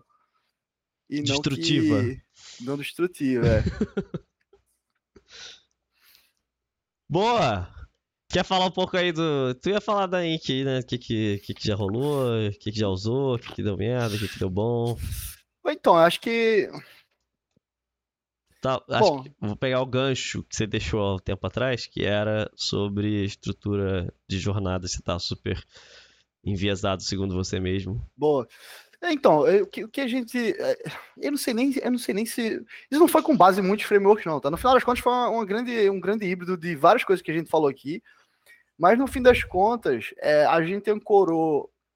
A gente ancorou nossa visão de time em é o que a gente está chamando de jornada, mas no, no, não partir do princípio da jornada no sentido de de parte da aplicação ou de ações, não partir desse princípio. Acho que isso a gente espera que a gente consiga ter clareza e seja uma consequência a partir do momento que a gente começa a entender o usuário mais. Mas enfim, Explica, a gente está chamando de jornada, vou explicar. Boa. A gente está chamando de jornada, mas a gente dividiu essa jornada pelo que a gente está chamando como se fosse níveis de maturidade do nosso usuário, né? Que a gente chamava de seller, agora é empreendedor. Então, a gente, a gente tem um usuário que é o um empreendedor e a gente diz, vamos lá, é, a gente tem diversos níveis de maturidade na plataforma. Né? Tem um cara que acabou de chegar e não sabe nada, tem um cara que já está vendendo para caramba. É, e a gente não, não tem ainda muitas formas de delimitar esses níveis de maturidade, né? E, e é por isso que eu disse que a jornada não está atrelada a, a, ações ainda. Por quê? Por exemplo, se eu, se eu tivesse muita clareza, eu poderia dizer, ah, o, o cara quando ele o cara, quando ele entrou e ele está no nível zero, ele vai fazer um onboarding, com certeza vai passar por aqui, aqui, aqui. E a jornada de quem é nível zero ou que tem um nível de maturidade inicial vai com certeza ser essa aqui. E é isso que importa, né? Essa é a jornada que a gente propõe no início, que vai não somente, assim, inicialmente é o onboarding, mas talvez não só isso. E assim por diante, né? Então a gente não tem clareza de dizer, pô, de novo, a gente pegou o empreendedor e a gente disse, temos vários níveis de maturidade aqui dentro. E por que a gente fez isso? Porque a gente entende que para esses diferentes níveis de maturidade, as pessoas vão ter justamente problemas diferentes que precisam ser resolvidos. Então a gente, vamos lá, a gente, se a gente tem um usuário, mas ele tem diversos níveis de maturidade, e a gente não sabe com tanta clareza o que é que de fato são os problemas nesse nível de maturidade, vamos só ancorar em venda, que assim, é inevitável que o cara que é super maduro vai vender pra caralho. É inevitável que o cara que não sabe nada vai vender nada. E essa zona cinza no meio a gente vai descobrindo. Então, a ideia é que a gente consiga entender os diferentes níveis de maturidade, que inicialmente a gente ancorou a um número quase que arbitrário, não, mas a gente fez algumas análises de média de vendas e tal, e, e algumas ações que o usuário realizava, e definiu, acho que, quatro números, quatro fases ali, né? A gente está chamando de onboarding, é, preparação, consistência e escala. Então, o cara chega, ele está na fase de onboarding, depois de passar pela fase de onboarding, ele vai para a fase de preparação, depois de passar pra, da fase de preparação, ele vai para consistência, e uma vez que ele conseguiu concluir a fase de consistência, ele acaba em escala. Isso seria é, a jornada a... ideal, né? Do, é jornada usuário, ideal, exatamente. Porque jornada... às vezes o cara entra e já tá indo pra caralho, sei lá. Pode ser, pode ser, mas assim, não, não, necessariamente ele vai começar em alguma, né? mas a gente fatiou Entendeu. nesses níveis de maturidade e ancorou a um número de vendas com base em algumas análises que a gente fez, mas que a gente entende que com certeza está errado e, e pretendemos adaptá-lo à medida que a gente vai coletando informações. E aí, o que eu espero que aconteça, o que a gente espera que aconteça, é que à medida que a gente vai conhecendo esses níveis de forma mais concreta, né, e esses usuários de forma, essas fases de forma mais concreta, a gente comece a enxergar justamente as jornadas da aplicação que refletem esses níveis de maturidade, sacou? E aí sim começaria a ficar algo mais alinhado ao que de, do artigo de Joca Torres foi definido como time por jornadas, né? Então, o jornada que a gente está falando aqui, nesse momento, não tem tanto a ver com o jornada que foi definido lá, né? Que é mais por trajetórias ali que são percorridas dentro da aplicação. Então, enfim, temos um usuário que chamamos de empreendedor e entendemos que ele tem diversos níveis de maturidade e fatiamos esses níveis de maturidade por entender que ele vai ter problemas diferentes ao longo desse, desses níveis de maturidade e agora cada time é responsável por uma, um, uma etapa dessa jornada, né? por um nível de maturidade desse. E a gente entende que essa, essa, essa mudança aconteceu, sei lá, acho que um mês agora, é, a gente entende que essa fase inicial é justamente uma fase muito de explorar e responder essas perguntas, né? Tipo, quais são os problemas desse cara? O que de fato configura um cara que, que tá no, no estágio muito inicial, sabe? E ele passa para o estágio 2 ali, de onboarding para preparação. Quais são as ações relevantes? Quais são os problemas relevantes? O contexto muda muito? Sim, não. Por quê? O que é que acontece? E a gente pretende justamente conseguir responder essas perguntas com mais clareza ao longo dos próximos meses, como a gente estava citando, é um trabalho ingrato de, de feedback longo, a gente pretende ter mais clareza dessas, dessas respostas a essas perguntas nos próximos meses e começar a refletir isso nesse modelo para deixar ele cada vez mais híbrido. Né? Então, pô, vai ter de repente marketplace. A gente vai entender que, sei lá, o marketplace, que a gente, a gente tem um marketplace que é muito, muito, muito incubado ainda, não, embrionário, e que tem alguns participantes, então pô, pode ser que a gente entenda que numa dessas fases o marketplace é algo muito relevante. Então a gente vai ter outros tipos de usuários que fazem parte daquela jornada, daquela etapa do empreendedor. Depois a gente vai entender que, sei lá, é, tem alguns jornais da aplicação que são mais relevantes para uma fase e para outra, e assim eu acho que vai se desenhando um grande modelo híbrido de tudo que a gente falou aqui. E um ponto relevante também é que a gente tentou setar é, alguns objetivos no sentido de KPI, né, também como foi usado lá no, no artigo de João 14, alguns KPIs, algumas métricas associadas a esses quadros, mas tudo muito experimental, com a, com a certeza de que muitas perguntas vão ser respondidas e, e, os ponteiros vão mudar, por exemplo, e os parâmetros que configuram que o empreendedor está em uma fase ou outra também vão ser aprimorados para ficarem mais assertivos à medida que a gente coleta informações e assim por diante. E mais, se vai ser bom, vai ser ruim, o tempo dirá, mas a princípio tá, tá permitindo, e Luísa, que Luiz, Luiz Brau, se quiser dar seus tio aí, a gente tem que dar um jeito de as pessoas entrarem rapidamente nesse, nesse Cara, papo. tem uma feature do, da Twitch, eu só não sei usar. a gente tem que botar na, no nosso tudo aí. É, a princípio. Mas é... dá pra entrar por voz aí, se quiser, pelo Discord. Luiz Brau vai querer entrar por voz? Tá, tá, Luiz Brau tá aí, a gente não sabe duvido. se ela tá aí. Eu pago 15 reais se o Luiz quiser entrar por voz aqui. Luiz Brau, 15 reais, valendo 15 reais, Luiz Brau. O Luiz entrar por voz, entra por voz, não entrava por voz nem no, tá, no Hands. É. Bom, é... mas a princípio está permitindo as pessoas se aprofundarem mais nos problemas e nas relacionados às fases. E é isso. Acho que legal, acho que deu um panorama bem grande da coisa. Seria legal, talvez, se não for muito abuso, é, contar um pouquinho de como é que era antes e por que que. Enfim, por que, que vocês resolveram fazer a mudança, né? Eu acho que antes tinha uma estrutura Boa. mais de por produto, né? De exatamente. alguma forma. Produto Fala aí, você que tá mais por dentro. É, exatamente. A estrutura antes era, era uma estrutura definida ali pelo artigo como de produto ou feature, né? Cada time, a galera do dashboard aí mandou um salve. Então tinha um time de dashboard, que inclusive era um contexto enorme. Tinha um time que a gente chamava de plataforma, não, a plataforma na verdade absorveu o dashboard. Eu acho que vale dar um contexto do que é a Ink também, para quem não sabe, a Ink é um, basicamente uma plataforma de e-commerce, né, onde as pessoas entram e podem criar as lojas online e tal. É...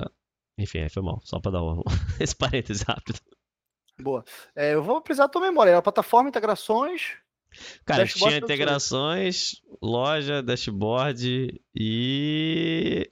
TechOps uma época é subscriptions. Subscriptions, exatamente. Subscriptions, né? integrações. E na verdade, nem todos eram por feature, né? Integrações era dono de um produto inteiro. É. é. é. bom, integrações, subscriptions, loja dashboard que acabaram virando um time só. É, isso funcionou bem porque acho que o produto conseguiu evoluir muito, né? Assim, é exatamente o que aquela, aquela é pro uma vontade ali. É, mas... fala dele, fala dele. mas os produtos, essas, as esferas de produto que tinham dono, de fato, evoluíram bastante. Mas tem alguns contras, que acho que é justamente o contexto, por exemplo, acabou ficando muito grande, né? O contexto de problema, o escopo, o escopo né? de problema ficou muito grande.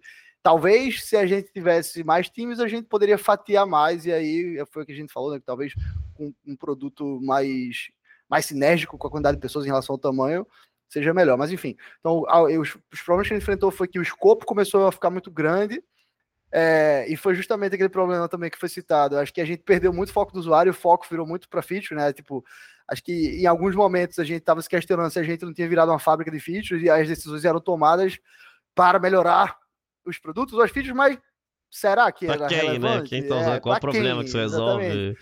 Qual o problema que você resolve? Tamanho E disso, né? Qual a relevância desse problema? De, de decidir mudar a estrutura foi justamente isso que a gente percebeu. Tipo, a gente, porra, que decisões são essas que a gente tá tomando? Por que a gente tá tomando? O que é que a gente espera com isso? E a gente não sabia muito bem responder essas perguntas. É, e aí a gente pensou, pô, aí justamente foi durante é, a gente fez um grande trabalho, velho. Os times fizeram um grande trabalho, na verdade, de se aprofundar nas tomadas de decisões, de se aprofundar no conhecimento que eles tinham dos usuários. E foi nesse grande, nessa, nessa grande busca por responder essas perguntas que em algum momento, durante as discussões, alguém apresentou, Michelle apresentou como se nada, assim, apresentou como se nada, assim, tipo, ah, eu fiz aqui a jornada do usuário. Aí a gente falou, caralho, calma aí, tipo, talvez isso seja algo muito mais relevante do que a gente percebeu, saca?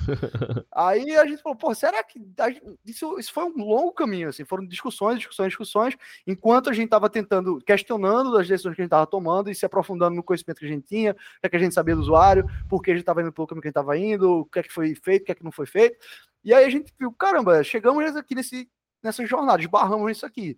Será que faria sentido a gente começar a olhar para isso, saca? E a partir disso começar a tomar essas decisões e se preocupar com, com o que vai ser feito ou o que não vai ser feito tal. E a gente começou a mirabolar e se desenhou tudo isso que eu falei aí, né? Para justamente, de novo, com o grande propósito de tomar melhores decisões, né? de, de voltar o foco para o usuário, de, de conseguir ter uma assertividade maior, que a gente estava fazendo coisas, construindo coisas para resolver problemas do usuário e não simplesmente para trabalhar naquela seção do produto ou naquela feature. Boa, boa demais, cara. Eu acho que é, você tocou uns pontos aí que são super bacanas, assim, né, em relação a- ao contexto, momento, assim, né? Eu lembro que quando a gente chegou nesse desenho dos times por produto, foi também uma puta jornada, foi difícil, a gente errou bastante, e quando funcionou, funcionou muito bem, né? Funcionou muito E bem, aquilo exatamente. funcionou muito bem até o momento que não funciona mais, né? E você precisa adaptar. É, Então, antes disso, cara, lembro quando a gente fez a primeira divisão é, é, dos times, né? A primeira estrutura que a gente montou é, na Tuts, na, na Inc lá atrás. Esse aí foi, porra, túnel do tempo aqui, mandar um Tuts do nada. Fazia tempo. E quase engasgou. É, até babei aqui. né? Capitão Hamilton, eu tenho que editar minhas imagens aí babando.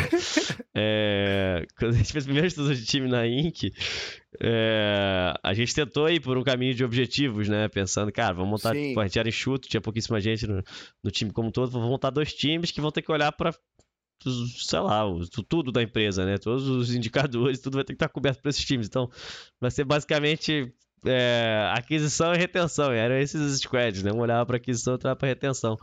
Só que no nível de maturidade que estava o produto, naquela época, sinceramente, o produto era uma boa.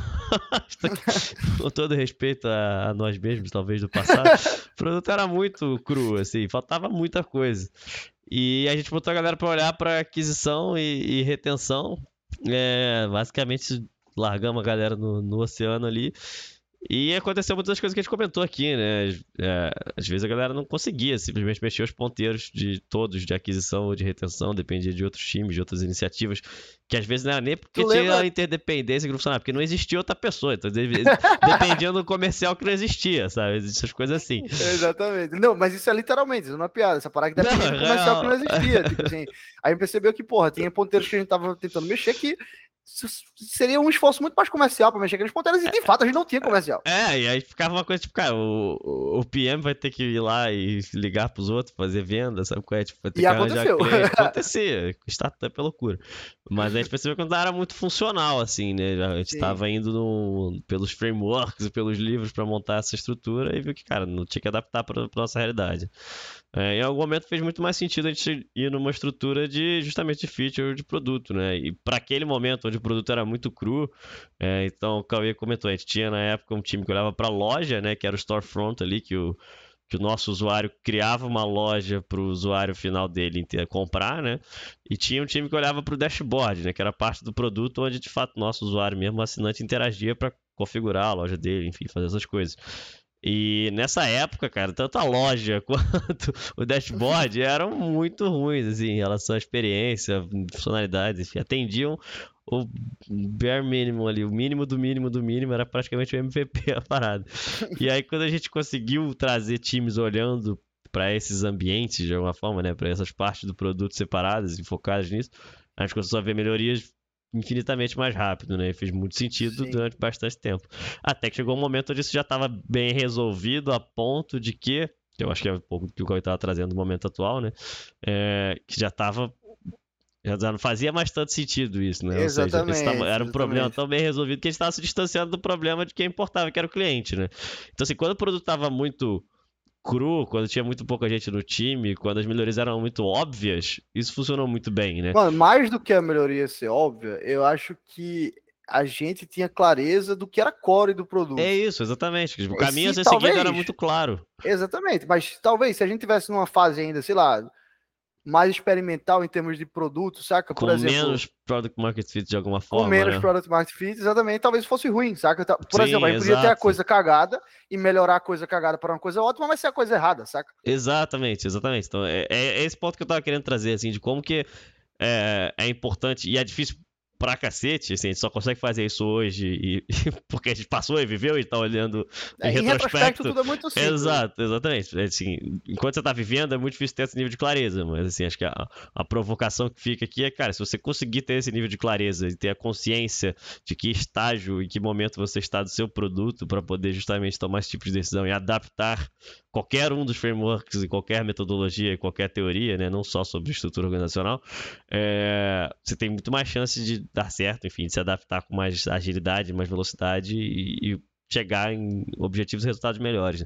Mas assim, o ponto que eu estava querendo ressaltar aqui era justamente esse, assim, né? Como é importante ter noção de que, cara, o contexto é o que vai dizer, né? O, o maturidade do produto, né? o nível de clareza que você tem, e, mano, tudo, né? Não... Estrutura de funding, enfim, tudo vai, vai influenciar nisso, né? Para você poder tomar as melhores decisões. E de forma mais prática, assim, acho que uma, uma, boa forma de ter essa clareza é falando com os usuários, no fim das contas, saca? Tipo, no fim, no fim das contas, não importa qual modelo você usa, não importa se tem uma ou mil pessoas, você está entregando valor para o usuário final. É isso, é isso, é isso. No final das contas, é isso. Então, assim, tudo gira em torno disso, sempre. E, porra, e a gente fazia até isso pouco, podia ter feito mais, mais clareza no início, inclusive, mas acabou que a gente tinha certas coisas mais assertivas, como foi o caso do, das, das coisas core do produto, por exemplo. Mas se você ah, não tem assim, essa clareza. Isso veio pra gente, foi mal cortado só porque a gente tava ali, não tinha opção. A gente tava Sim, perto do usuário, não, mas tinha gente. também. A gente Sim, já tem estrada. Então, exatamente, exatamente. Então, não é como se a gente, ah, não, não fizemos. A gente fez de, de N maneiras. A gente não tenha feito um Sim, discovery a lá Teresa Torres. Mas, porra, a gente passou anos atendendo e respondendo é, a galera por e-mail e estando no shopping atendendo ao vivo, tá ligado? Pronto, exatamente. E por isso você tem essa clareza. Que acho que se, caso essa clareza não exista, a melhor forma de, de descobri-la é fazendo com o usuário. E a partir disso você pode começar a desenhar uma estrutura ou a, a, decidir se o foco vai ser por feature, porque você entendeu que, pô, você tem assertividade, que certas coisas do seu produto são extremamente importantes, mas elas estão ruins. E aí, pô, beleza, vai focar um tempo em, em time por feature. Ou, pô, você entendeu que você precisa ter mais conhecimento sobre como o seu usuário extrai valor do seu produto. E aí você vai focar por usuário, por jornada, e, enfim. Vai, vai e isso vai mudar ao longo do tempo. Isso que é o mais bonito da coisa. Assim, cada estágio, essas coisas. A jornada nunca é a linha reta, né? Você vai passar por vários Sim. altos e baixos ali. Em algum momento você vai ter muita clareza e vai fazer sentido ser, cara, ir fundo numa funcionalidade, enfim, ir fundo em construir, e vai ter momentos que você vai ter mais incerteza, você está descobrindo, você está lançando um produto novo, e você vai ter que ir mais fundo em descoberta, enfim, estar tá mais próximo do, dos problemas. É, mano, acho que essa é outra tecla que a gente pode bater mais também, assim, né? acho que a gente bate, o nosso mantra aqui é quase não siga dogmas, e questione tudo, e pergunte, e descubra sempre o contexto das coisas, e a outra parada é que é a única certeza que as coisas vão mudar, sabe? Que o que funcionou é. ontem não vai funcionar amanhã. Isso, é, isso aí é um ensinamento bom também, né? O que funcionou então, assim, no passado não garante. Exatamente. Que é resultado passado não garante. Provavelmente garante que não vai dar resultado no futuro. Assim, tipo, é muito improvável. Com essas mas... pequenas coisas. Exato, mas acho que é super relevante fazer esse exercício de entender, cara, por que que. Por que, que tal framework, tal teoria foi pensada do jeito que foi, o que que estava em volta daquilo e como é quais são as coisas que são análogas ou, ou diferentes né, no contexto atual. Eu acho que a gente até tava falando sobre isso outro dia, né? Tipo, uma das poucas coisas que eu acho que a gente conseguiu fazer bem ao longo da jornada, não sempre, né? Mas às vezes foi é, tentar sempre subir esse nível de consciência, assim, né? De entender, cara, o que, que a gente tá aprendendo qual é o contexto, o que está em volta da gente, e como é que a gente consegue buscar por aí coisas para para ajudar a gente a resolver, né? Sem ser essa Sim. busca pelo objeto brilhante ali, ou enfim, pelas balas de prata aí que vão resolver tudo. É, acho que isso, isso a gente mandou bem mesmo. Acho que o dinamismo e, e, essa consciência em forma mais concreta de perguntas constantes, né? Tipo, será que está funcionando mesmo? O que é que não está funcionando? Será que está funcionando? O que é que não está funcionando? Será que continua funcionando? O que é que não está mais funcionando? É, acho que isso salvou a gente bem de, de muitos, muitos estagnos aí. É, mas é isso, de novo, né? Olhando para trás é sempre mais fácil. É, é sempre Vivendo mais fácil. é sempre mais difícil. mas a gente tenta ficar mais esperto com o tempo. Boa, cara, acho que é isso. A gente compartilhou nossa aprendizagem. Ah, fala aí agora, pô. Fala aí agora de como é que tá teu, teu último, teu último Fresh Experience aí, modificando estruturas.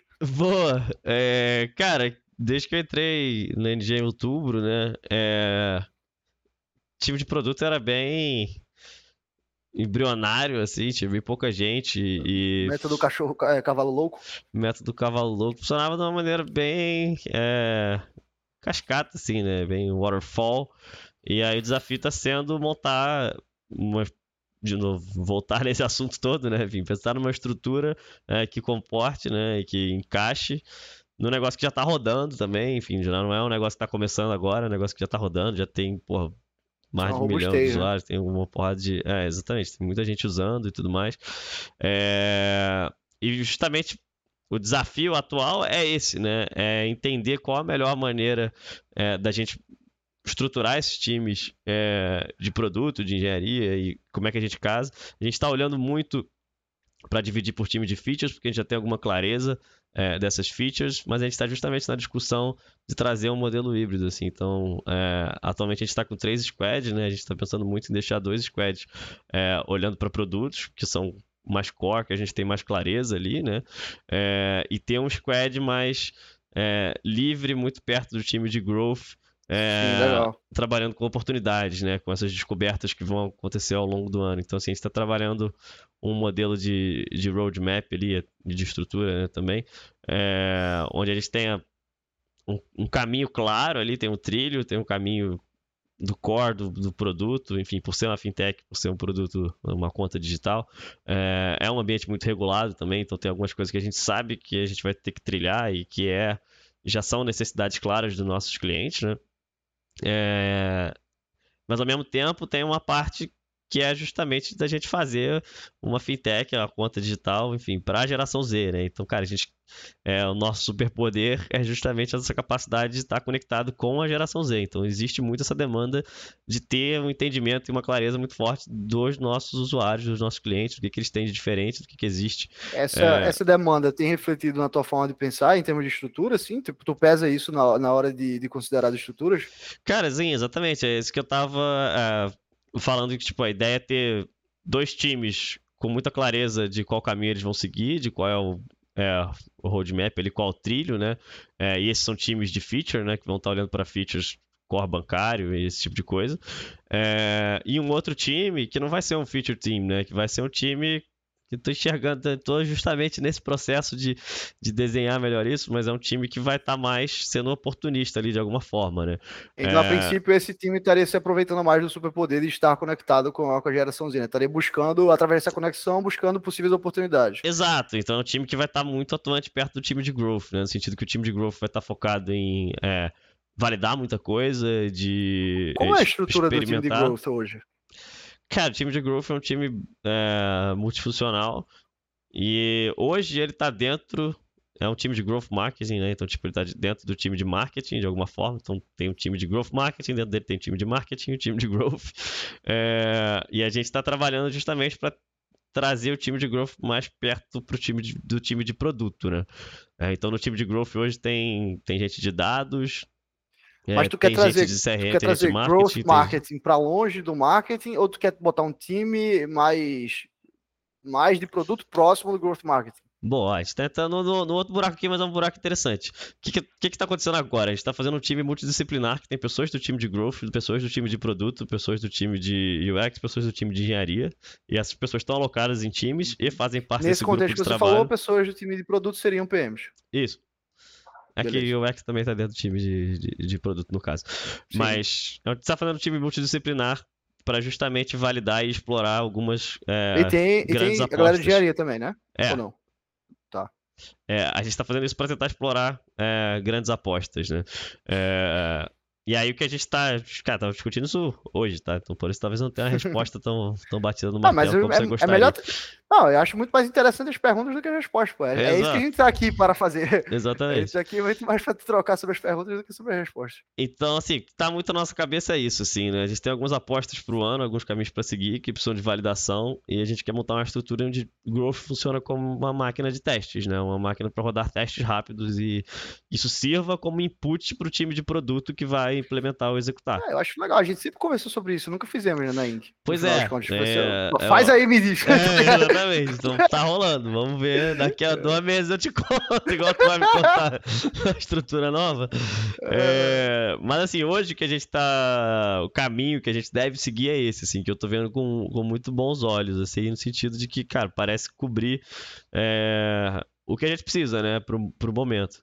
É, então, assim, de novo. Não sei, pode ser que dê certo, pode ser que Legal. dê errado, pode ser que a gente adapte. Mas o grosso da Dado- estrutura é esse, assim, né? Dado Seria que algo mais. parece faz sentido, né? Principalmente o que tu falou aí do- dos dois times core, os dois times voltados para a parte core do produto, tá totalmente alinhado com a nossa boa experiência aqui em algo que a gente tava assertivo que precisava melhorar. Exato, e aí a outra perna da coisa seria um time mais focado por um objetivo, assim, né? E provavelmente vai ser um time muito focado em engajamento, no fim das contas. Além, além desses dois times que tu tá falando. Além dos dois Isso, times são- e o time de growth. É, então, esse time que vai estar focado num. Então seria tipo dois times, vamos lá, fazendo analogia aqui com o artigo. Seriam dois times de feature, né? Dois times de produto. e um time de Uhum. objetivo, né? É, olhando para um objetivo que pode ser o engajamento, é, ou revenue, enfim. E é, além disso, o time que tá e aí esse time de lá. Não, então esse terceiro time aí, que não é. Não são nenhum dos dois times de produto, né? Seria esse time de Hum, objetivo. ia tentar mover estaria colado junto com o time de growth, exatamente. Para o time de no growth servir como input para a gente poder, ao longo do ano, né, e com o aprendizado do usuário ali, é, ser oportunista no bom sentido, né? De, cara, não, não querer fechar o roadmap desse time para uma coisa pré-determinada, que, que eu vou dizer hoje, que esse time vai estar fazendo daqui a três meses, mas sim deixar mais espaço para isso ser interativo e ser descoberto ao longo é, do trabalho. Então, se tem alguns big boulders ali, alguns objetivos maiores que a gente imagina. O time de growth já tá operando há um tempo, né? Ah, Sem, sem essa parte de produto. O time de growth marketing já tá operando há um tempo, né? É, num formato um pouco diferente. Desse formato que eu te falei de ser completamente multidisciplinar e tal, tá rolando há duas sim. semanas.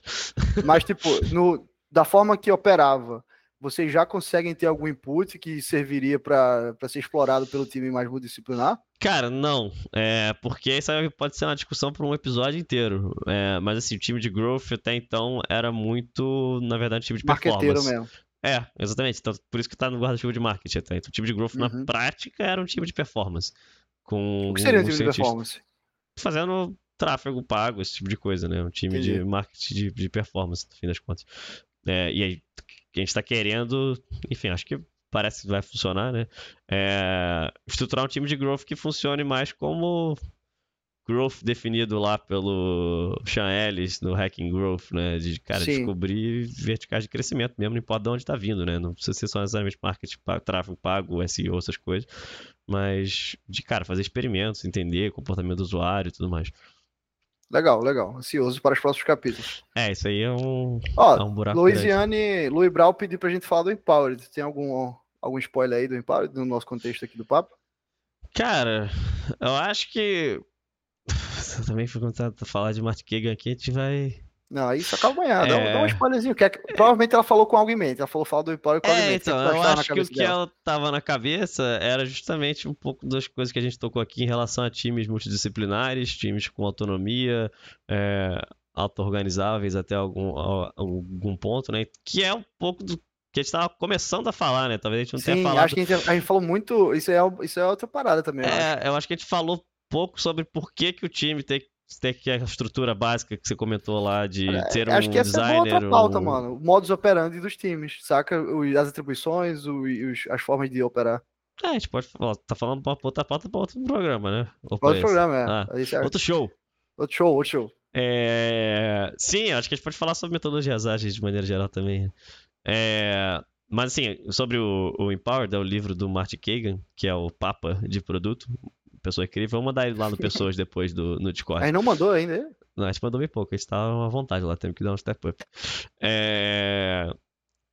E fala muito sobre a importância de você ter um time que dentro dele é, existe a capacidade para resolver as tarefas que são esperadas que eles resolvam, né? Então essa estrutura de time multidisciplinar que a gente citou de ter uma pessoa de produto, uma pessoa de engenharia e uma pessoa de design, pelo menos, é, é muito sobre aquela imagem famosa do, do diagrama com a interseção tripla, né? Que uma pessoa de produto, teoria, vai estar tá cobrindo as necessidades do negócio, uma pessoa de design vai estar tá cobrindo as necessidades do usuário, né? Vai estar tá entendendo muito bem é, as dores e os problemas do usuário. E a pessoa de engenharia vai estar tá, é, cobrindo a parte justamente é, de engenharia, de, de construção, né, do que é possível ser entregue com a tecnologia é, daquele produto, né? Então, nessa interseção tripla, deixa eu achar aqui a imagem do, da interseção tripla. Nessa Você interse... não, Capitão Hamilton, por Capitão favor. Hamilton tá procurando, mas ele tá falando também, tá difícil. é, nessa interseção tripla entre é, problema de oportunidade de negócio, né? Problema do usuário e tecnologia é Não, que reside um produto, né? Então você precisa estar tá resolvendo alguma coisa é, para alguém, né? Você precisa estar tá, de fato é, resolvendo a dor de alguém e tudo mais, você precisa estar tá construindo um negócio que seja sustentável, que consiga parar de pé, e você precisa ter as tecnologias disponíveis para deployar isso, né? Para colocar isso ah, no e assim, ar. Tipo, e é uma coisa quase isso. que inevitável, né? Se você não tem é, pessoas preenchendo esses, essas esferas de diagrama, né? Uma pessoa cuidando da, das necessidades do negócio, outra pessoa advogando e entendendo o usuário, advogando pelo e entendendo o usuário, e outra pessoa é, estudando como, como tirar aquilo do chão, inevitavelmente uma dessas pessoas vai acabar fazendo o outro papel e provavelmente pior do que faria alguém especializado nisso, né? Então é por isso que essa estrutura existe dessa forma. Esse é um bom ponto. Cabe, cabe, consegui imagens. Consegui Capitão imagens. Milton. Uma imagem excelente que eu consegui aqui. assim, no ar dava no mesmo, tá ligado? Três horas, exatamente. Ah, não é... vou achar. Não, até excelente. Tá Mas show. enfim, é isso. É nessa né, interseção aqui entre é, UX, né, que é entender as dores do cliente, tecnologia, né, que entende o que é possível ser feito e como é que você coloca uma aplicação no ar para os clientes interagirem, e negócios, né, que é justamente olhar para você construir um negócio que, que faz sentido e que, que para de pé. Esse You Are Here aqui é onde o produto reside e existe, né, que gestão de produto atua muito. Espera. Isso aqui é o básico do básico do, do, do produto, de é. gestão de produto. Ó, oh, consegui fazer o chat ficar, hein, Capitão Hamilton melhorou. Ó, oh. Tá high-tech. Isso aí, fechamos uma hora e meia de pod, hein? Caraca, uma hora e trinta e um. Se a gente quisesse, a gente não era tão assertivo assim. Pontual, exatamente. Bom, nesse podcast você ouviu sobre a origem de squads, como surgiu a grande, a grande falsa bala de prata do mercado, é, quais são as variações mais famosas também, em termos de direcionamento principalmente, o que é que funciona bem com determinadas arquiteturas de, de, de aplicações é, e dos nossos erros e acertos usando as variações híbridas desses approaches. E espero que tenha sido construtivo de alguma forma. Que isso, o que, tá? que isso, com certeza foi construtivo. Pelo menos foi construtivo para ah, mim, então. Pra já mim foi também. construtivo para, ó, foi construtivo para 30% da audiência já. 30... é, é, sensacional. Validado ao vivo. Validado é... ao vivo. É isso, galera. Espero que tenham curtido. O intuito aqui do Pato de Borracha, como sempre, é a gente é... estudar e compartilhar um pouco sobre aprendizados de produto e devanear aqui sobre o que a gente tem vivido e já viveu e que se isso servir de insight ou de aprendizado para alguém no mundo em qualquer tempo, espaço, já vai ser um prazer inenarrável. Espero que vocês tenham gostado. Deixem feedbacks, participem do nosso Discord. Tem o link aqui na descrição da Twitch, no Spotify, no Google Podcasts, eu não sei, mas deve ter, porque vai tudo pelo RSS. E deixe seus feedbacks. Mandem sugestões de convidados, pautas. Próxima semana tem surprise, surprise, hein? Próxima Atento, semana tem surprise. Próxima semana, quarta-feira, sete e meia, mesmo bate-canal. Teremos convidados ilustres pela primeira vez nesse uh! show. É nóis. É isso, Valeu, senhores. Capitão Hamilton. Valeu, Valeu Capitão Hamilton. Valeu, seu, Bel... seu Beltrame. Até a próxima. Nóis. Até a próxima, senhores. Boas noites.